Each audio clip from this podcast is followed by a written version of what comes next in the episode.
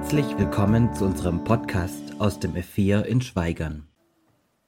Ah, oh, sowas. Da bin ich direkt vor dem Tor und ich hab's vergeben.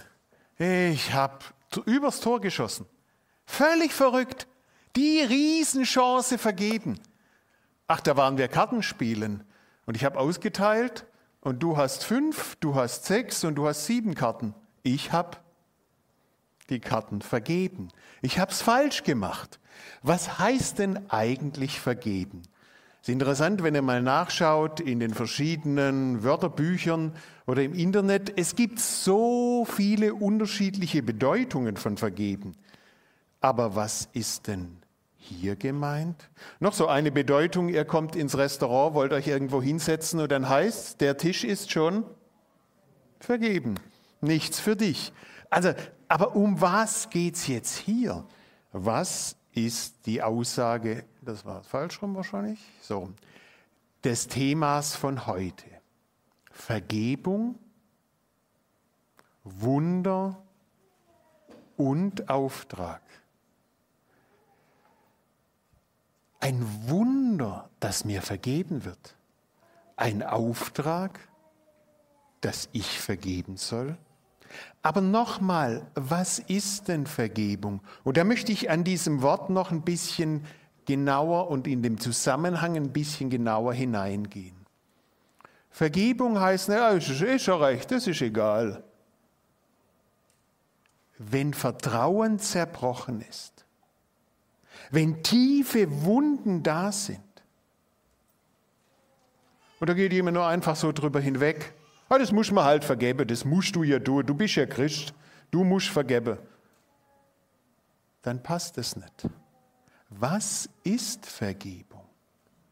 Ist es so eine Kleinigkeit, so einfach Schwamm drüber, wie in der Schule, bei den alten Tafeln, Schwamm drüber, morgen kommt wieder was Frisches drauf? Oder was ist Vergebung? Das hier ist ein Zitat von Katrin Schreiber. Sie hat 2006 eine sehr gute und ausführliche, lese ich euch nicht jetzt vor, theologisch-systematische Ausarbeitung über das Thema Vergebung geschrieben. Und diese Quintessenz, die finde ich sehr, sehr herausfordernd.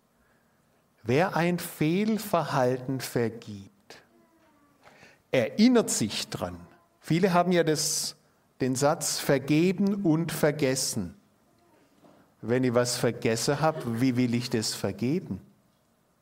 Also, wenn ich vergebe, dann ist das mir sehr, sehr bewusst. Dann steht es mir vor Augen. Oder, wenn es jetzt aktuell ist, ich nehme es wirklich bewusst wahr.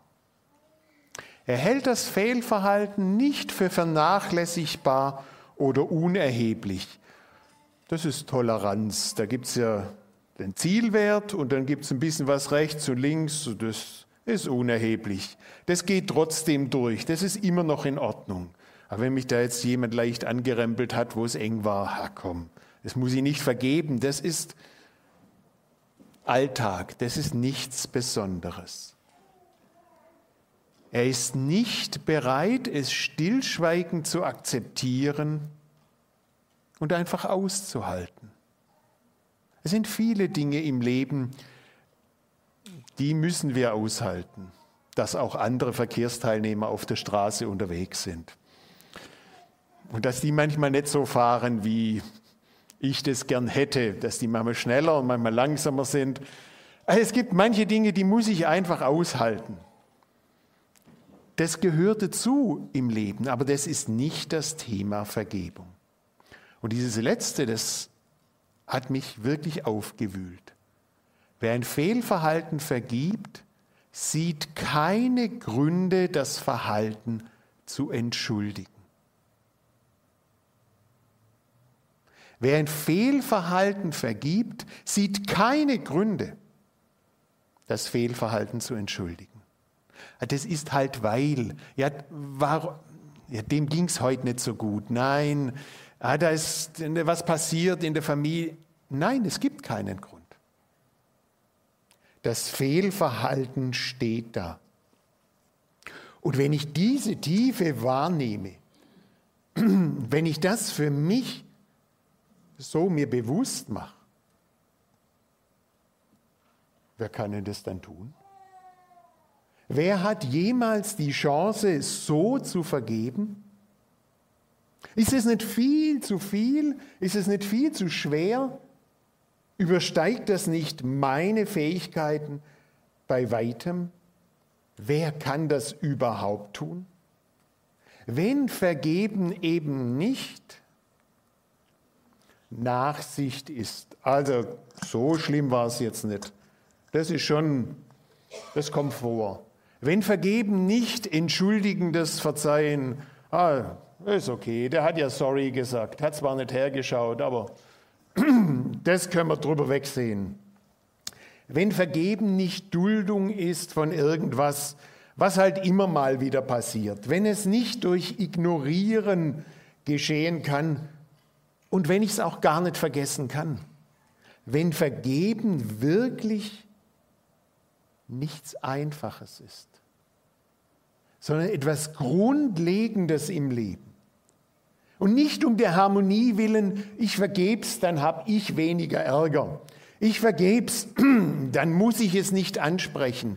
Ich vergeb's, dann fällt's mir leichter. Dann ist Vergeben wirklich unglaublich schwer. Der Text heute, der kommt aus Matthäus 18. Matthäus Evangelium hat fünf geniale Reden. Die berühmteste ist die Bergpredigt. Die vielleicht unbekannteste ist die in Matthäus 18, die sogenannte Gemeinderede. Der Einstieg ist, ja, ne, das war, doch, der Einstieg ist, wir sollen wie die Kinder werden. Im ersten Vers, in den ersten Versen, damit wer ins Reich Gottes ist, kommt, der muss werden wie ein Kind. Der zweite Teil ist dann, und wir anderen, wir sind oder wir miteinander sind verantwortlich, dass wir den Kleinen, den Kindern, dass wir denen keinen Schaden zufügen. Und dann geht es weiter. Und was ist, wenn sich jemand verlaufen hat? Wenn jemand vom Weg abgeirrt ist? Wenn jemand was falsch gemacht hat, dann ist er wie ein Schaf, das verloren ging. Und bei diesem Schaf geht es darum, nicht zu sagen, 10 ah, Prozent, das ist halt Ausschuss, weg damit. Nein, dem einzelnen verlorenen Schaf wirklich nachzugehen. Und dann kommt der nächste Punkt in dieser Rede. Wenn dein Bruder an dir sündigt, dann geh hin und weise ihn zurecht. Jesus fordert uns heraus, das Gespräch zu suchen. Nicht einfach Fehler nur zu übersehen und ach komm, das ist alles egal, macht nichts aus, sondern das Gespräch zu suchen. Wenn er auf dich hört, dann hast du ihn gewonnen. Wenn nicht, dann hol noch mal zwei dazu und die sind Zeugen. Vielleicht liege ich ja falsch. Vielleicht ist es ja gar nicht falsch, was der andere gemacht hat. Die Zeugen sollen das klären. Und wenn nicht, dann geht es an die Gemeinde. Es ist eine Struktur, wie man mit Schwierigkeiten im Miteinander umgehen soll. Dann kommen noch die Themen, wo zwei oder drei beieinander sind, ist Jesus mitten unter uns. Wir haben ein, ein Geschenk, eine Macht, die ist unglaublich. Wir haben Jesus bei uns. Wir haben auch die Macht zu binden und zu lösen. Und dann geht es weiter. Und jetzt kommt Petrus. Und da muss man ein bisschen nochmal ausholen zum Umfeld. Damals gab es in der rabbinischen, also der theologischen Literatur die Regel, wenn jemand an dir schuldig wird, dann vergib beim ersten Mal, beim zweiten Mal und beim dritten Mal und dann ist Schluss, aus, vorbei. Und wenn man das im Hinterkopf hat, dann versteht man viel mehr, was Petrus hier macht. Er bietet nämlich was an. Heute geht es ein bisschen um Mathematik. Also drei und sieben. Die sieben sind mehr wie das Doppelte. Und er sagt zu Jesus, also wenn mein Bruder, komischerweise heißt der Andreas, wenn mein Bruder an dir sündigt, reicht es dann, wenn ich ihm siebenmal, also doppelt so viel wie üblicherweise vergebe. Und Jesus, er antwortet und verblüfft den Petrus komplett. Ja, nicht siebenmal, sondern, das sind jetzt die Übersetzungen ein bisschen unterschiedlich oder die Übertragungen, siebenmal, siebzigmal oder 77 Mal, aber ist völlig egal. Wenn ich das 77 Mal vergeben soll und beim 49. Mal habe ich mich verzählt, muss ich dann wieder von vorne anfangen? Es geht nicht um die Zahl, es geht nicht darum, dass ich das abzähle und dann ist vorbei, sondern es geht um eine Grundhaltung. In meinem Reich, so sagt Jesus, in meinem Reich ist das ganz, ganz anders. Da geht es nicht darum, ob ich das jetzt abzähle und wie großzügig ich bin, sondern es sind die Zusammenhänge völlig anders. Und jetzt fängt, wie Jesus das oft macht, er mit einem Gleichnis an. Er erzählt eine Geschichte von einem König, das konnte sich jeder damals vorstellen, und dieser König hat seine verschiedenen Aufgabenbereiche aufgeteilt. Da gibt es einen Geschäftsführer für den Forst, gibt es einen Geschäftsführer für die Weinberge, gibt es einen Geschäftsführer für das und jenes.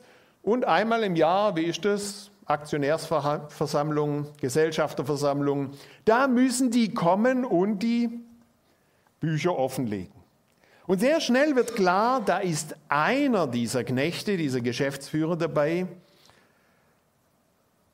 boah, der hat es aber sowas von gegen die Wand gefahren. Ja, jetzt steht da in dem Text, der war ihm 10.000 Talente, 10.000 Zentner Silber schuldig. Also ich vermute jetzt, die wenigsten von euch haben 10.000 Zentner Silber zu Hause. Also es ist nicht ein übliches Maß, das wir heute kennen. Ein paar Zahlen zum Vergleich. Jährliche, das jährliche Steueraufkommen in Palästina waren 900 Talente Silber. Der gesamte Tempelschatz wird auf 1800 Zentner Silber beziffert. Und dieser Typ hat wie viel Schulden?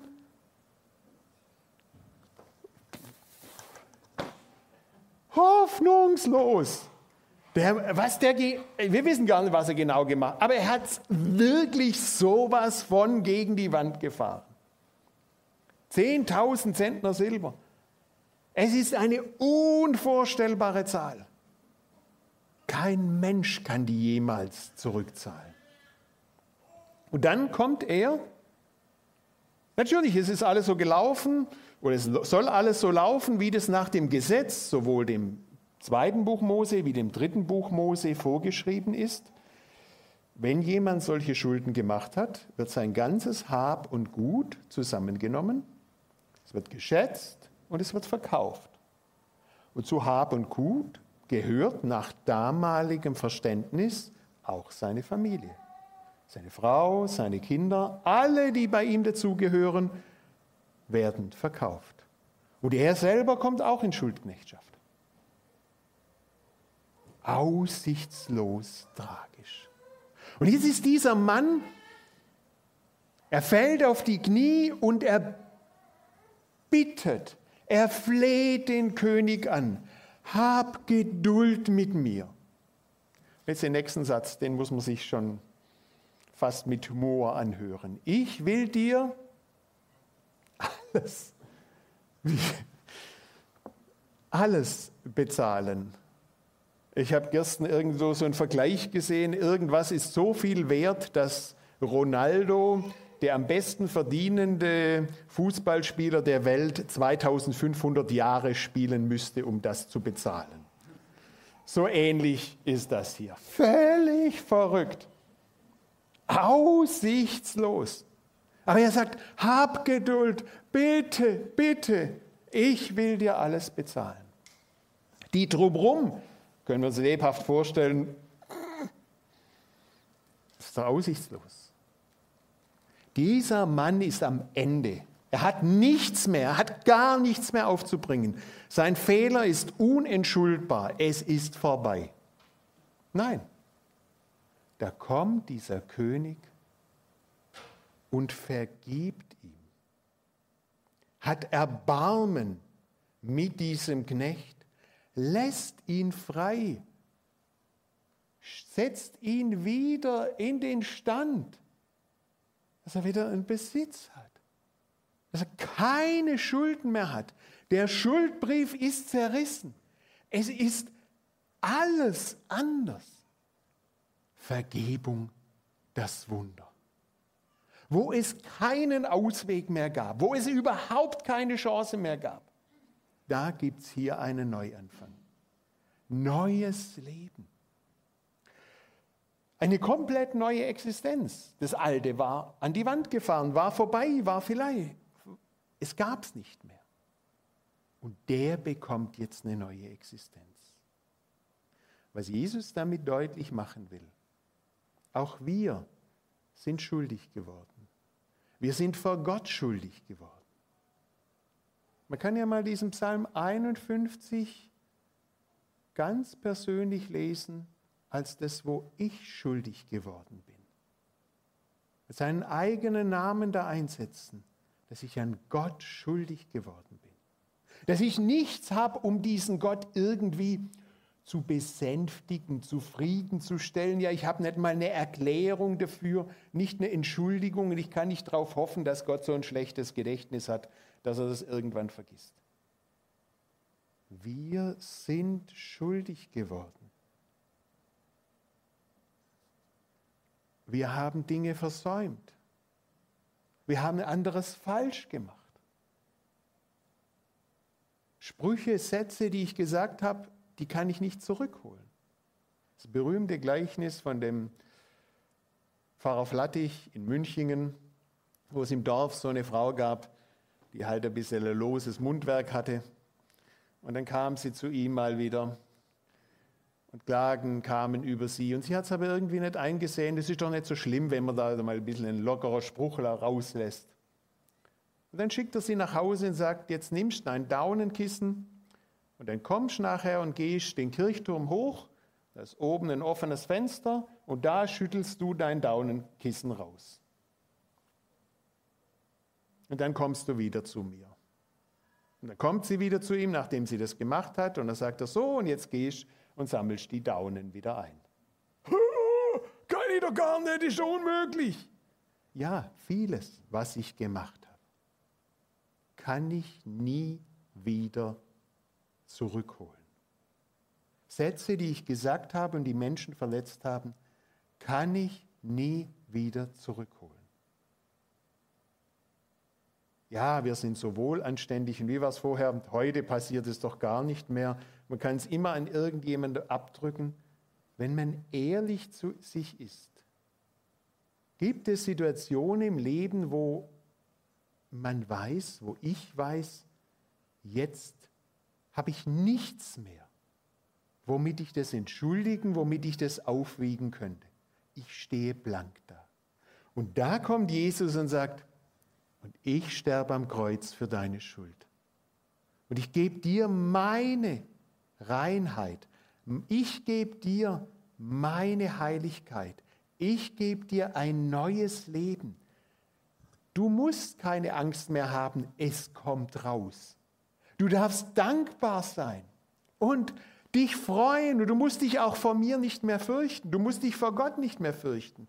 Du darfst mutig und fröhlich und freundlich zu mir kommen. Ich habe dir vergeben. Was für ein Wunder. Weil ich das mit Worten gar nicht so gut ausdrücken kann, bitte ich euch wieder nach vorne und wir singen miteinander dieses Lied. Mutig komme ich vor, dem Thron, vor den Thron.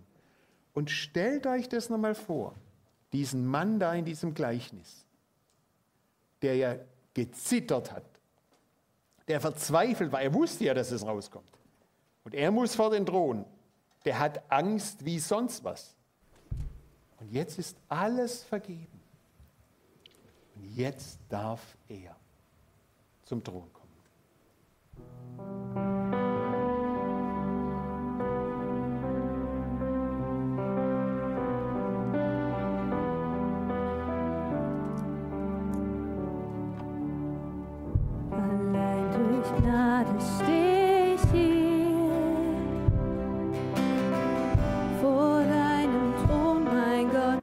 Dir. Der mich erlöst hat, lädt mich ein.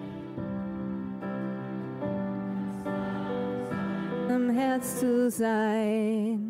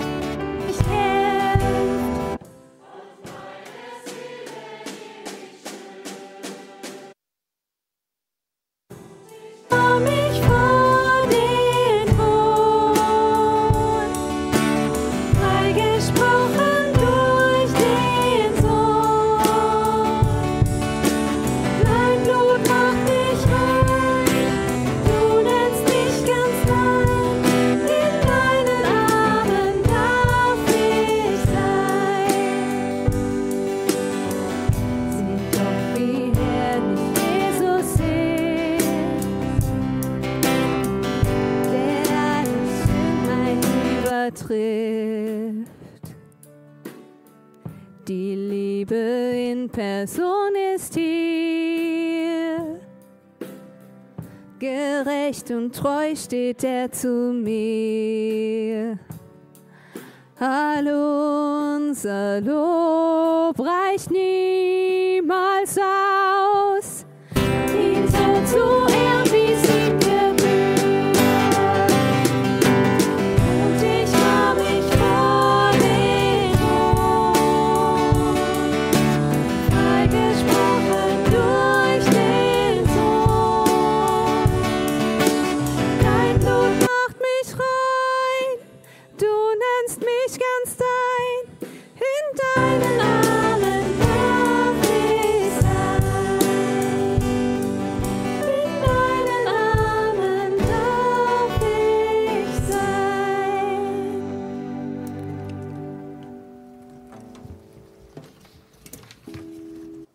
Was für ein Wunder, was für ein Geschenk, getrost in den Armen Gottes zu sein, geborgen zu sein, neues Leben zu haben.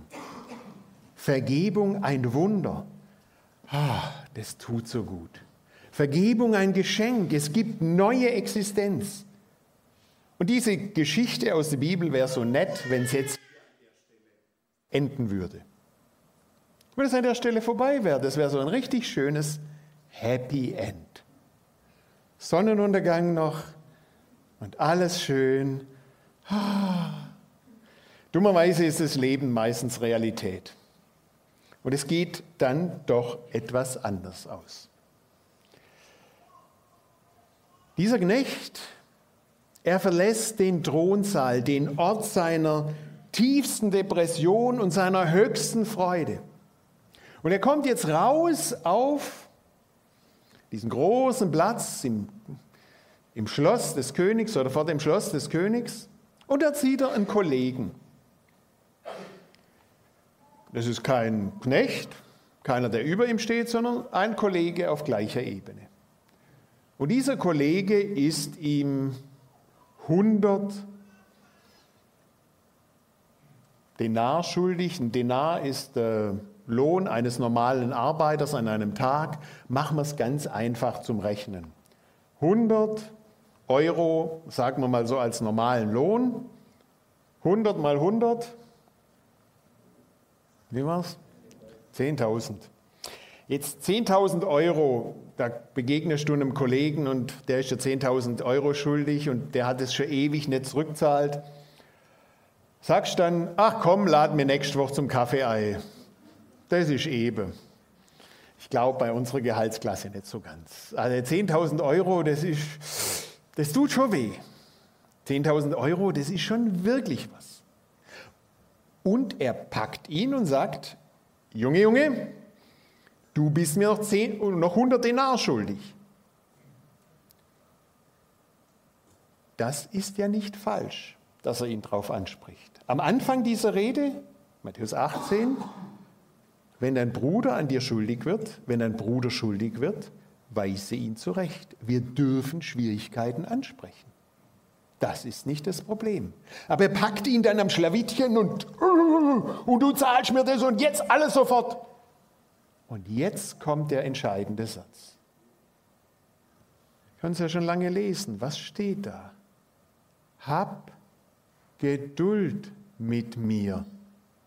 Ich will's dir bezahlen.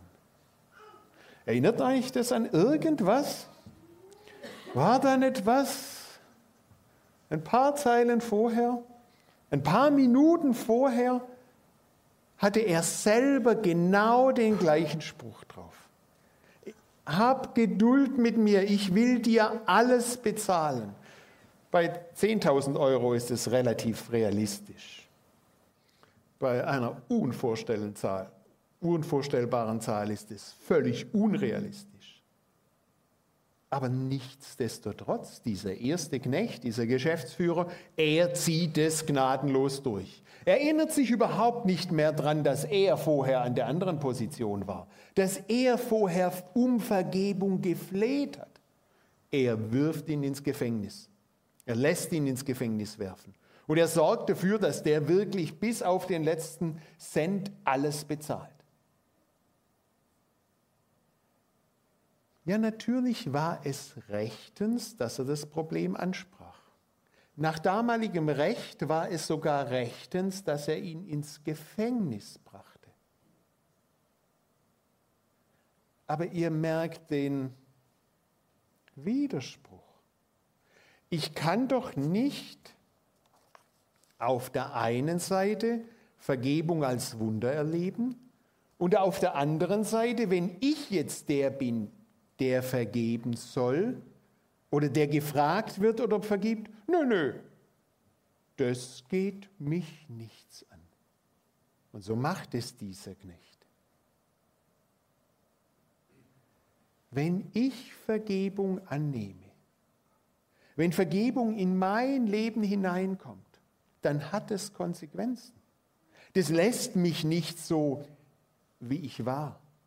Ich bin nun in einem neuen Stand. Ich bin eine neue Kreatur. Ich habe von Gott so viel vergeben bekommen. Jetzt ist mein Verhalten anderen gegenüber eine Auswirkung von dem, wie Gott mit mir umgeht. Paulus schreibt es an vielen Stellen. Wir sind Botschafter an Christi Stadt. Gott ermahnt durch uns, lasst euch versöhnen mit Gott. Und wie kann ich diese Botschaft leben, wenn ich gleichzeitig sage, aber mit mir nicht? Nö, nö, bei mir gibt es nicht. Bei mir wird alles auf Heller und Pfennig gezahlt. Bei mir nicht. Es passt nicht zusammen.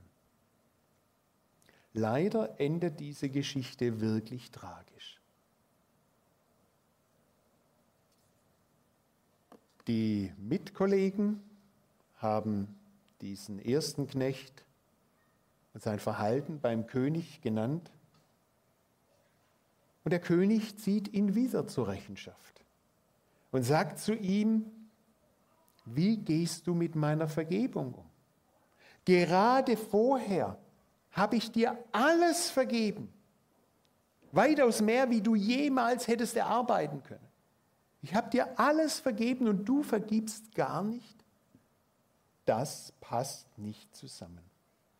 Und in diesem Gleichnis wird dieser erste Knecht, dieser Geschäftsführer, dann wieder seiner ganzen Schuld schuldig und er verliert seine Vergebung. Du hast vorher, Joachim, die Stelle im Vater unser angesprochen, wo wir beten, vergib uns unsere Schuld, wie wir vergeben unseren Schuldigern. Es gibt so eine richtig makabere Übersetzung oder Übertragung. Lieber Vater im Himmel, bezahl's uns so heim, wie wir es anderen auszahlen. Also ich bin froh, dass die Formulierung in der Bibel so heißt, wie sie heißt, aber das andere bringt manchmal uns auf die Erkenntnis. Ich kann nicht Vergebung Gottes in Anspruch nehmen und gleichzeitig für alle anderen zumachen und sagen, nein, es gibt keine Vergebung. Vergebung ist nicht das Geschenk eines Opas, der an alle Enkel an Weihnachten ein Geschenk austeilt, auch wenn er weiß, der heute Enkel hat niemand was geschenkt. Der vergisst es nämlich immer. Es ist gut, dass die Opas das so machen, aber das ist nicht Vergebung. Bei N.T. Wright habe ich ein Bild gefunden, es hinkt, aber es sagt mir sehr viel. Vergebung ist wie die Luft, die ich zum Atmen brauche. Ja, jetzt höre ich auf, gell? weil wenn ich das Experiment weitermache, dann muss hier jetzt irgendjemand eintreten, weil mich haut es um. Wenn ich nur einatme, aber ich gebe nichts mehr weg, ich atme nicht mehr aus, die Luft ist nur für mich, nicht für die anderen, dann falle ich um. Ich muss ausatmen, um wieder atmen zu können. Und ich soll Vergebung leben, um Vergebung zu empfangen.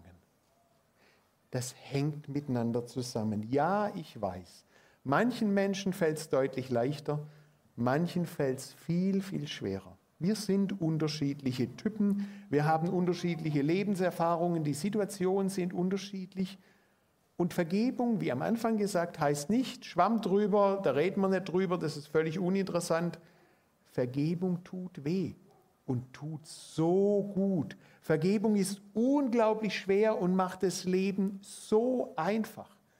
Aber auch wenn es dir sehr, sehr schwer fällt, auch wenn es für dich unmöglich erscheint, denkst doch mal andersrum wie er mir, so ich dir. Diese Vergebung, die ich von Gott bekommen habe, die gebe ich weiter. Und wenn es dann auch ein längerer Prozess ist und wenn es sich hinzieht, verliere nie aus den Augen, Vergebung und Versöhnung stehen am Ende. Das ist das Ziel, nicht Rache, nicht Zurückzahlen, nicht Boshaftigkeit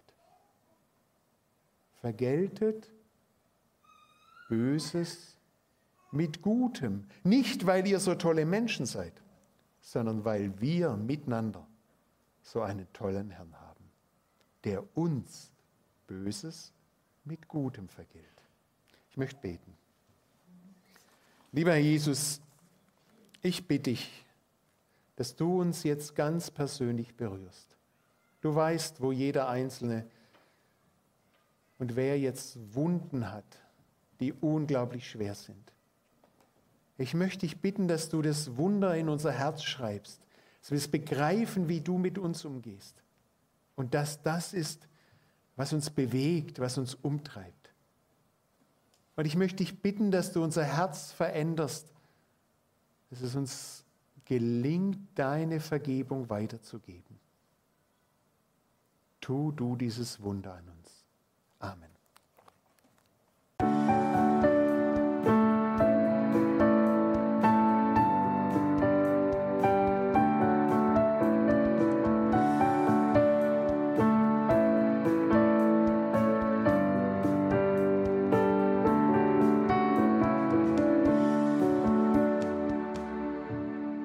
Schön, dass du dir die Folge bis zum Ende angehört hast. Sollten noch Fragen bestehen, Wünsche oder Kritik, können Sie uns gerne eine E-Mail schreiben an podcast.lgv-schweigern.de. Bis zum nächsten Mal.